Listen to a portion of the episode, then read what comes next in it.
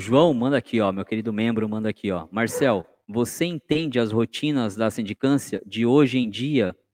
Você entende as rotinas da sindicância de hoje em dia como suficiente para evitar pessoas que procuram a maçonaria pelos motivos equivocados? João, sim, entendo.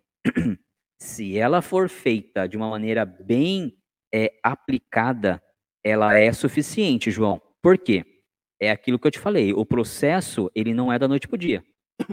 O processo ele é lento e bem estudado. Primeiro se enxerga aquele, aquele fraterno, né, aquele profano, aquele fraterno no mundo profano, percebe-se do seu potencial, do, da sua vontade em ajudar, já pelas suas atitudes, pela maneira como ele age com o próximo, pela maneira como ele se comporta, aí você fica à distância observando, tá? Ficar à distância observando. Essa observação não é, é, é um dia, dois dias, são alguns dias, alguns meses, tá? Que são alguns anos, tá? É, e a partir disso, você então faz o devido convite. Há exceções. Há exceções.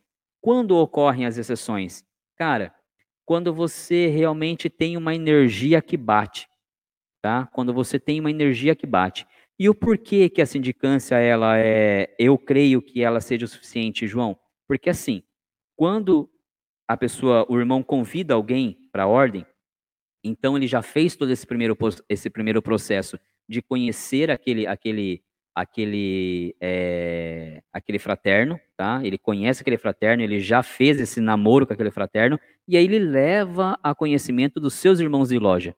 Dali para frente, ele não, não depende mais dele, tá? Dali para frente, os irmãos vão fazer leitura, os irmãos vão se manifestar se o conhecem ou não aquele candidato, tá? Os irmãos vão votar sobre a sua entrada ou não na loja, as sindicâncias, né, tanto aquela que é feita na casa do irmão como aquela que é feita com o irmão, não é feito mais pelo seu padrinho, ou seja, quem indicou não participa, justamente para quê? Para que nesse processo os demais irmãos sintam que realmente a pessoa indicada é, é tem o perfil para pertencer àquela, àquela oficina, para pertencer àquela loja. Tá? Se lá na sindicância, né, em uma das sindicâncias, os irmãos que vão participar chegam e falam, oh, Marcel, você convidou um, um, o cara lá e aí a gente foi fazer um monte de pergunta pro cara, o cara é, já vem perguntando de, de, de, de, de dinheiro, já vem perguntando é, como é que os irmãos se ajudam, a gente já percebeu que a pegada do cara é outra.